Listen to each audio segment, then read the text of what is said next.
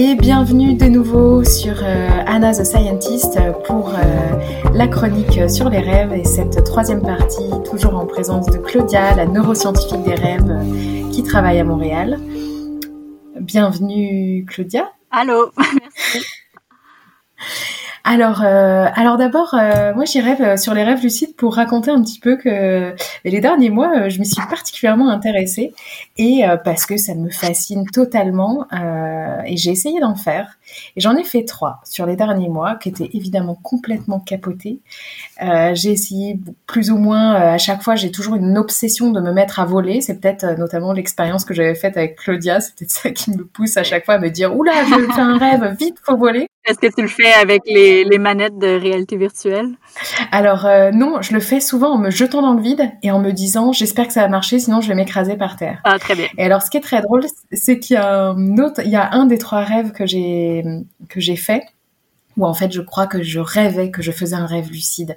Et ça, est-ce que tu penses que c'est possible, Claudia, de rêver qu'on fait un rêve lucide? Ah, Moi, ça m'arrive tout le temps. Donc, je, je fais rarement des rêves lucides euh, vraiment en tant que tel, mais je rêve souvent que je pense que je suis dans un rêve. On est dans Inception. Ouais, exact. On est dans Inception. Exact. non, mais oui, il y, a, il y a plusieurs degrés, puis c'est quelque chose d'assez commun, surtout quand on commence à essayer d'être lucide, de juste rêver d'être lucide sans l'être réellement. Ouais. Ah, donc c'est un bon début. bon, bah, en tout cas, moi, ce que j'ai fait donc euh, dans la dernière année, c'est que globalement, bon, ça, ça faisait déjà longtemps que je tenais un journal de rêve, donc ça, c'est la première, euh, la première chose. Et puis ensuite, il y a une technique euh, qui est assez connue, je crois, qui est que pendant la journée, on va essayer de de vérifier qu'on est bien dans le monde réel plusieurs fois par jour. On va se poser la question, ok, est-ce que je suis en train de rêver ou pas? Alors ça peut être en regardant à chaque, à chaque fois qu'on regarde l'heure, on doit se dire bah, est-ce que je suis en train de rêver ou pas? Ah bah non. Et donc, euh, comme on l'a vu euh, dans, dans la partie euh, des rêves, c'est que ce sera, en fait, les rêves vont rejouer la mémoire de la journée, ce qui fait que probablement que ça va induire le fait que pendant le rêve, ça va rejouer le fait qu'on se pose la question de si on rêve ou pas, et qu'à ce moment-là, ça va nous permettre de prendre conscience de la réalité. Alors, je ne sais pas si c'est technique euh, qui a marché pour moi ou pas. Pour, pour l'instant, j'ai fait que trois rêves lucides, donc c'est pas pas énorme. Et, euh, et, voilà. Alors après, il y a tout un autre tas de méthodes dans lesquelles, en fait, on essaye de se réveiller en pleine nuit pour ensuite se rendormir. Je ne sais pas si toi, c'est ce que tu fais, Claudia. Euh, oui, donc moi, les, de vérifier la réalité, là, je viens de me télécharger une application.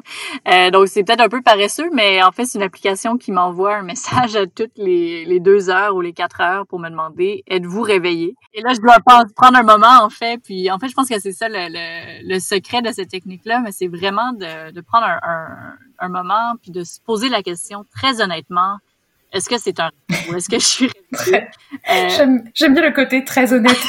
honnêtement, Claudia, est-ce que tu es vraiment en train de rêver ou est-ce que tu n'es pas en train de me la faire à l'envers?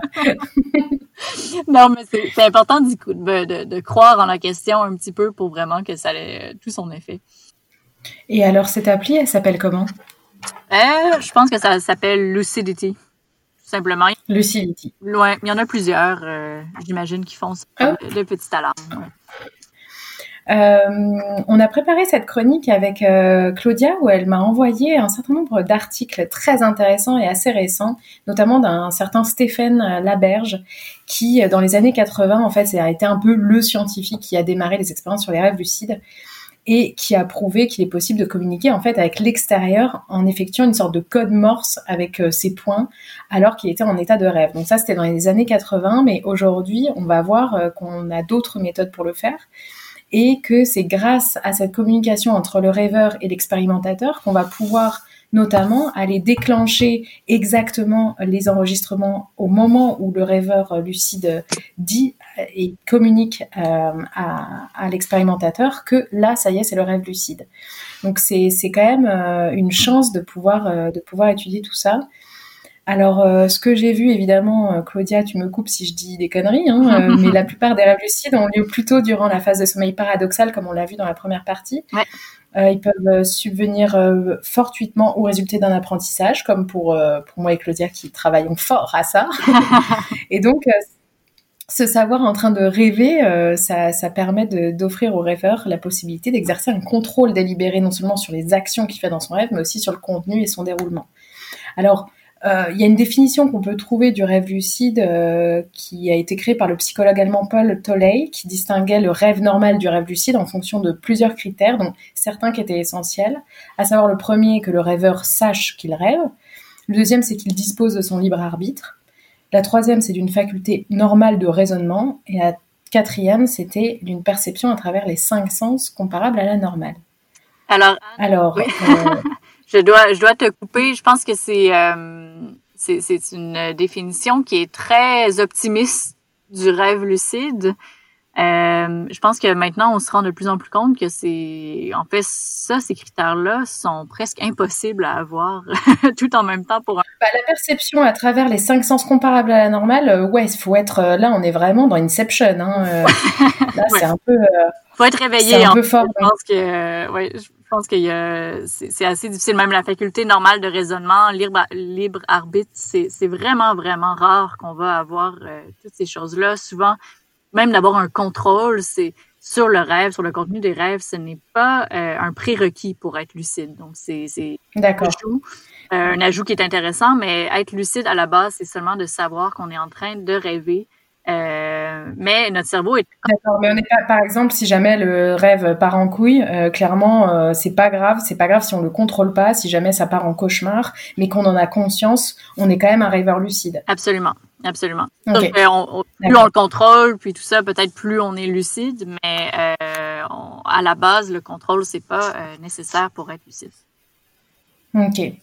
Alors bon, avant de démarrer un petit peu euh, l'interview et que tu nous parles un petit peu plus des preuves du rêve lucide et de ce que font les neuroscientifiques avec ça, euh, je voulais simplement euh, mentionner qu'en fait, l'état de rêve durant le sommeil, ça date d'il y a très longtemps hein, dans les textes de l'humanité.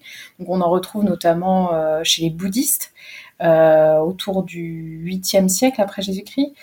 Et euh, donc, euh, comme d'hab, aujourd'hui, on n'a rien découvert. Hein, c'est des choses depuis très longtemps. Et en Occident, le rêve lucide a été étudié en laboratoire du sommeil dès la fin des années 70. Alors, depuis ces années-là, est-ce que tu peux nous raconter, Claudia, euh, déjà, c'est quoi la preuve du rêve lucide Oui, donc comme, comme tu disais, les rêves lucides vont avoir lieu en sommeil paradoxal. Euh, mm-hmm. En sommeil paradoxal, il y a ce qu'on appelle une atonie musculaire, comme on parlait plus tout à l'heure. Donc, les, les muscles vont être paralysés. On peut pas bouger sauf les muscles oculaires, donc les muscles des yeux qui peuvent bouger librement durant le durant le sommeil paradoxal. Donc c'était une, une idée euh, assez ingénieuse de, de Steven Laberge justement euh, dans les années fin 70 début 80 d'utiliser le mouvement des yeux, le contrôle des mouvements des, yeux durant le rêve lucide pour faire un code particulier. Donc, en, général, c'est de regarder de gauche à droite de, à peu près de trois à cinq fois. Donc, gauche-droite, gauche-droite, gauche-droite durant le rêve lucide pour pouvoir communiquer avec le ou la scientifique et lui dire « Hello, je suis en train de rêver. Et alors pour les auditeurs, euh, simplement pour qu'ils visualisent un petit peu, euh, le neuroscientifique à ce moment-là est derrière un ordinateur et donc va voir en fait euh, une onde qui va faire comme une sorte de, de, de, rectangle parce que quand, quand le sujet va diriger ses yeux à gauche ou à droite, on va avoir vraiment une polarité au niveau de, des électrodes qui vont enregistrer cela et ça va être très très clair sur le signal. Donc ça simplement pour que l'auditeur visualise ce que voit le, le Donc exactement. Donc en laboratoire. On voit pas directement les yeux. C'est ça? On voit pas. Non, c'est ça. C'est pas. Euh, c'est pas une caméra. C'est vraiment l'activité électrique avec les électrodes qu'on enregistre. Puis c'est. Ouais, c'est assez euh, assez fascinant quand on, est derrière l'écran. On a quelqu'un qui dort dans une pièce à côté qu'on peut voir en direct en fait ses mouvements des yeux. Puis c'est vraiment la personne qui est en train de communiquer avec nous euh, depuis le monde des rêves. Donc c'est Ouais, c'est un peu fou. et alors, ça nous donne un marqueur en fait du, du rêve. C'est ça qui est, c'est ça qui est aussi intéressant, c'est qu'on, comme on disait, on, ne sait pas si la personne est en train de rêver seulement en regardant son activité cérébrale, mais si elle peut nous faire un signal comme ça, alors là, ça nous donne enfin un marqueur. Et, et est-ce que, est-ce que tu peux en conclure que en fait les secondes qui précédaient euh, ce signal-là, c'est les secondes euh, où le rêveur finalement rêve déjà, on est sûr qu'il rêve, mais pas encore lucide. Et est-ce que tu peux comparer les deux? Euh, oui, ça c'est pas quelque chose qui a été fait. Euh, je pense pas qu'on puisse être certain qu'il était pas lucide. Des fois, euh, ça prend. Ah ouais, des fois il attend un petit peu. Ah oui. L'expérimentateur, tu m'étonnes. ouais, non, je pense que c'est pas ceux qui deviennent lucides, c'est pas tout le monde qui se souvienne de faire le, signal des yeux parce qu'on n'a pas accès complètement à notre mémoire quand on est lucide. Hein. On n'est pas complètement réveillé non plus, donc c'est pas euh, c'est pas aussi simple de, de tout euh, de pouvoir contrôler ça. Mais oui, ça serait une étude intéressante si on avait des rêveurs lucides très expérimentés de pouvoir faire ça. Et alors, et alors aujourd'hui, que dit la neuroscience de la différence entre les ondes cérébrales qu'il y a entre un rêve lucide et un autre rêve? Qu'est-ce qui est dit aujourd'hui? Comment est-ce qu'on peut reconnaître un rêve lucide d'un rêve? Donc, euh, encore une fois, si on peut pas l'identifier seulement avec les ondes cérébrales, c'est encore très débattu. C'est quoi le, qu'est-ce qui se passe dans, le cerveau? Euh, il n'y a pas énormément de rêves lucides qui ont été enregistrés en laboratoire, il faut dire. Donc, on a des échantillons qui sont assez, euh, assez petits. Assez restreints, ouais. Assez restreints, oui. Euh, donc, pas encore de conclusion très, très robuste, mais il semble quand même y avoir une augmentation de l'activité rapide au niveau préfrontal. Euh, entre autres au, niveau des ondes gamma. Donc, c'est une activité à fréquence rapide qui revient, dans le fond, qui est, qui est habituellement inhibée durant le sommeil, mais qui revient durant le rêve lucide. Euh, et ça fait du sens parce que c'est bon, c'est une région qui est importante pour la, la conscience de soi, le raisonnement. Euh, donc, ouais, je pense que ça se passe. Une fois, ouais. Donc, ce serait là. Est-ce que, est-ce que dans ce cas-là, on peut dire que ce serait là un petit peu le siège de la conscience de soi Est-ce que, euh, est-ce que finalement le rêve lucide permet d'explorer la conscience tout simplement? Euh, Donc oui, je pense que à la base, premièrement, c'est juste d'étudier l'activité cérébrale durant le rêve non lucide peut nous permettre d'étudier la, conscience minimale, si on veut. Euh, parce qu'on est en train de vivre une expérience. Euh, par contre, quand on étudie vraiment le rêve lucide par rapport au rêve non lucide, ça peut vraiment mettre en lumière, euh, en effet, ce qui est unique à la conscience de soi, à la métaconscience. D'accord. Parce que bon, c'est une opportunité assez intéressante parce qu'on a moins de, de, facteurs confondants que, que d'étudier la conscience à l'éveil ou est-ce qu'on est conscient ben de traiter l'information de notre environnement. Euh, donc oui, euh, après, je peux pas dire que c'est le, siège de la conscience euh, nécessairement. On, parle vraiment de connectivité, de d'interaction en différentes régions. C'est pas encore très très bien compris tout ça. Ouais, mais ça, ça on le verra dans, notamment dans la série de podcasts sur la conscience, qu'on est passé d'une époque où on cherchait le lieu de la conscience. On a compris qu'aujourd'hui c'était peut-être pas un endroit dans le cerveau, mais plutôt une dynamique cérébrale. Mhm. Et donc, euh, donc c'est peut-être effectivement cette dynamique euh, qu'on peut regarder sur les rêves lucides. Alors, euh, encore une fois, quand on a préparé cette chronique, tu m'as envoyé 5-6 articles passionnants, mais il y en a un en particulier qui a retenu mon attention toujours de la berge, un, qui date de 2018, où il y a une expérience qui permet de savoir si le rêve lucide va être plus proche de la perception ou de l'imagination. Est-ce que tu peux nous, en, nous raconter ça? Oui, je pense que c'est un article qui est vraiment euh, intéressant. Donc, en gros, ils ont demandé à des rêveurs lucides expérimentés d'imaginer leur pouce faire un cercle devant eux et de le suivre avec les yeux. Donc, vous pouvez vraiment prendre votre... Alors, attends, on va demander aux auditeurs de le faire. Donc, mettez votre pouce devant vos yeux. Et on trace un cercle. un petit peu, tracez un cercle de, mettons, 50 cm de diamètre, peut-être un peu moins, 20 cm de diamètre. Et là, qu'est-ce qu'il faut faire? Il faut suivre notre pouce des yeux tranquillement.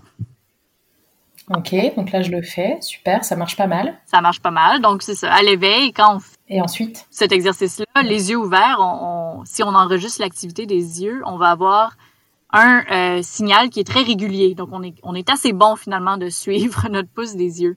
Mais ensuite, si je te demande, ouais, j'avoue, je suis pas mal. Fais la même chose, mais cette fois-ci les yeux fermés. T'as pas besoin d'utiliser ton pouce. Mais imagine que tu ah bah oui, puisque... avec ton pouce. Donc. Ouais, ça marche moins bien là. Hein. C'est plus difficile. Puis quand on enregistrait présentement l'activité de tes yeux, on verrait que je serais capable de dire que tu es en train de faire un cercle, mais ce serait pas un aussi beau signal, ce serait moins fluide. Il y aurait des petites saccades oculaires une fois de temps en temps euh, quand c'est fait avec l'imagination. Donc, le but de l'étude, euh, qui, est assez ingénieuse, c'était de voir est-ce que dans les rêves lucides, euh, si on, refait ces exercices-là, est-ce que ça s'approche plus de la perception ou de l'imagination? Donc, on a demandé aux rêveurs de s'imaginer être en train de suivre leur pouce et euh, tout en enregistrant l'activité de leurs yeux. Et on s'est rendu compte que euh, c'était alors? un, oui verdict. Alors roulement des tambours? c'était un beau signal, donc un beau signal fluide qui ressemblait en effet plus à la perception qu'à l'imagination. Donc, ah ouais, effectivement. Le genre, d'hypothèse qu'on peut tester avec les, les rêves lucides. Est-ce que, euh, est-ce que ça permet, dans ce cas-là, si on extrapole, de encore plus considérer, par exemple, les rêves et de dire que oui, c'est vrai que le matin, euh, euh, je sais qu'il y a une personne qui m'est très chère, qui est ma marraine, qui est quelqu'un qui rêve énormément et qui me raconte que, en fait, elle vit tous les jours avec la charge émotionnelle de ses rêves et que elle, c'est une vraie mémoire pour elle et chaque jour, elle vit avec euh, comme si la journée d'avance avait été plutôt la nuit et ses rêves. Mm. Et donc, est-ce qu'on peut accepter que, ben, pour revenir au sujet tout à fait initial de la tyrannie de la réalité, euh, de savoir si effectivement, enfin, de considérer les rêves comme une forme de réalité, si on est plus proche de la perception que de l'imagination, en fait. Oui, ben c'est une bonne question. Puis je pense que ça, ça va dépendre aussi beaucoup de la relation que chacun, chacune a avec, euh, avec ses rêves. Euh, évidemment, ça va dépendre des rêves aussi. Euh, donc, je pense que dans ce cas-ci, là, on regardait vraiment des rêves lucides.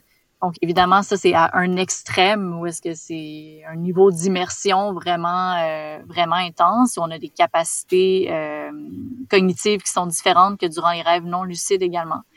Euh, mais oui, je pense qu'il y a des, des, des, rêves qui peuvent être très, très, très immersifs, euh, où est-ce qu'on peut être euh, complètement incorporé aussi. Donc, ça peut ressembler à, à une réalité seulement, euh, seulement différente. Oui. Ouais. Intéressant. Alors il y a une autre euh, question moi que je me pose euh, et que je pense que beaucoup de gens se sont posés, c'est notamment je crois qu'il y a des a priori sur la perception du temps pendant un rêve. Mm-hmm. Donc euh, je crois que il me semble que dans le film Inception, hein, toujours, il me semble que eux le temps est très accéléré pendant le rêve ou très ralentement est très accéléré pendant le rêve.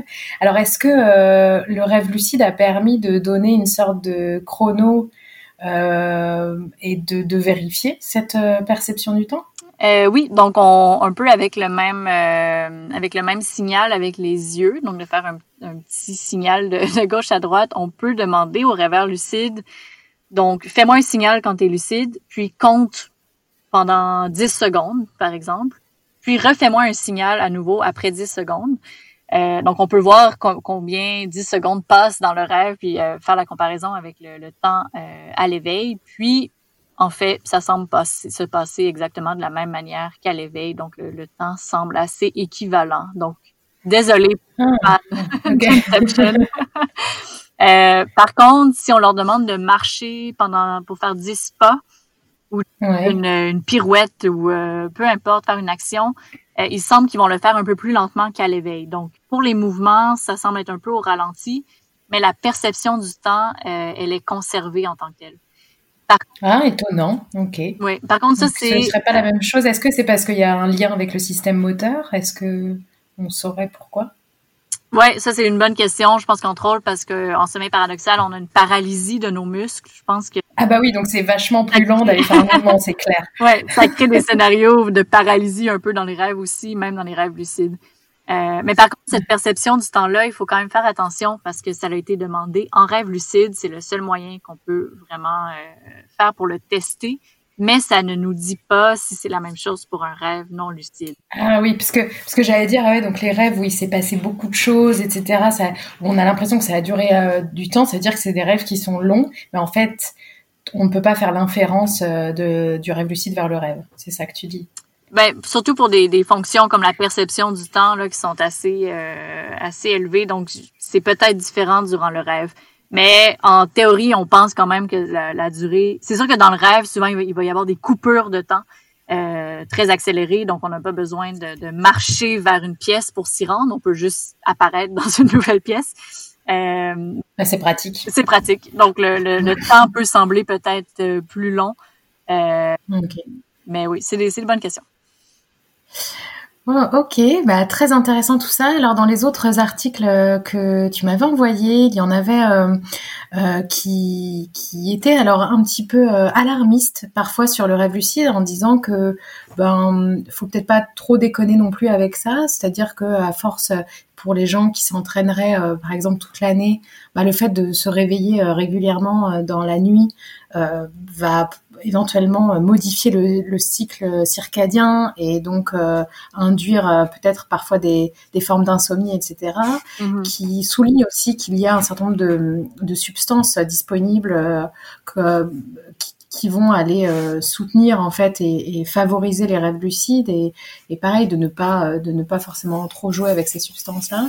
Mhm. Donc donc, euh, bah, peut-être, euh, est-ce que euh, toi, Claudia, est-ce que tu auras un conseil, bah, déjà un conseil de livre éventuellement pour les auditeurs qui voudraient s'essayer au rêve lucide Évidemment, sans faire n'importe quoi. Je pense que moi, en tant que rêveuse lucide, alors débutante, un hein, bébé, bébé rêveuse, puisque j'en ai fait que trois, mais je peux en rapporter que trois actuellement. mais c'est que c'est un monde extraordinaire de de découverte. Je pense que en temps de confinement comme actuellement, euh, il y a plein d'expériences possibles qui sont des expériences euh, intérieures plus qu'extérieures et, euh, et c'est un petit peu l'occasion. Alors est-ce qu'il y a auras un conseil de livre pour les euh, ouais, de livre en fait euh, moi-même j'utilise beaucoup plus l'internet en général pour pour, avoir des trucs. C'est sûr que on a mentionné Steven Laberge qui est vraiment hum. pionnier euh, dans, dans, le rêve lucide, comment l'induire, euh, comment l'observer, quoi, euh, des, des, petites expériences à faire aussi. Fait que je pense que c'est un bon départ de lire. il y a plein de vidéos aussi de lui sur Internet. fait que c'est quand même un, bon départ. Sinon, vraiment, de, de, juste simplement écrire ses rêves, y penser, en parler, lire des rêves qu'on a eus, ça va vraiment aider à devenir lucide. puisque tu disais sur le, le les articles récents qui, qui mettent un peu euh, une mise en garde pour les rêves lucides. Je pense que c'est c'est important de l'avoir en tête, surtout pour euh, ceux qui prennent euh, des, des, médicaments ou d'autres substances.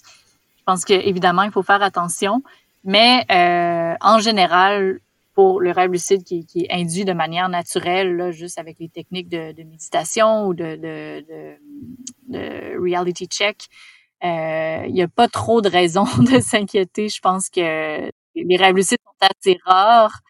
Euh, ça a plusieurs bienfaits. Euh, ça montre vraiment des... Euh, bon, d'une part, ça peut aider pour les cauchemars, ça peut aider pour juste pour l'humeur en général. Ça peut être vraiment intéressant pour explorer les différents états de conscience. Donc, je pense que je pense que c'est une bonne chose d'essayer de s'amuser avec ça sans trop exagérer. Ok, bah merci, euh, merci infiniment Claudia euh, pour ton témoignage et cette interview où j'espère que les auditeurs auront appris pas mal de choses. Évidemment, sur le site, vous pourrez retrouver euh, l'ensemble des articles et des sources qui ont permis de, de, faire cette chronique. Alors un petit wrap-up, donc on a vu en première partie bah, le rôle du sommeil avec la récupération, le ménage un petit peu qui est fait, l'homéostasie au niveau des synapses. Euh, évidemment, le sommeil qui est vital hein, pour euh, tout à chacun, avec euh, les animaux aussi qui, qui, ont un sommeil vital. Ensuite, on a pu voir le rôle du rêve qui est la préparation aussi. peut-être à certains scénarios ou l'encodage de la mémoire, comme les, les, travaux de, de Claudia le, le, montre. Et puis, euh, puis on a fini sur le rêve lucide pour euh, essayer de s'échapper de cette réalité confinée, euh, pour aller explorer, et notamment qui est une technique pour les neuroscientifiques qui est quand même assez cool parce que qui nous donne accès donc à, à, l'étude de, du, de la perception du temps, de, de imaginaire versus perception, et puis et puis pour les rêveurs tout simplement un truc un peu incroyable. Donc, bah, pour finir, je vais, on va vous laisser avec euh, bah, une citation comme à chacune de mes chroniques. Donc, euh, euh, je vais prendre mon auteur préféré, évidemment, qui est Antoine de Saint-Exupéry et qui nous raconte dans les cahiers de Saint-Exupéry Fais de ta vie un rêve et de rêve une réalité. Puis je vous souhaite de très beaux rêves. Merci Claudia. Merci Anne.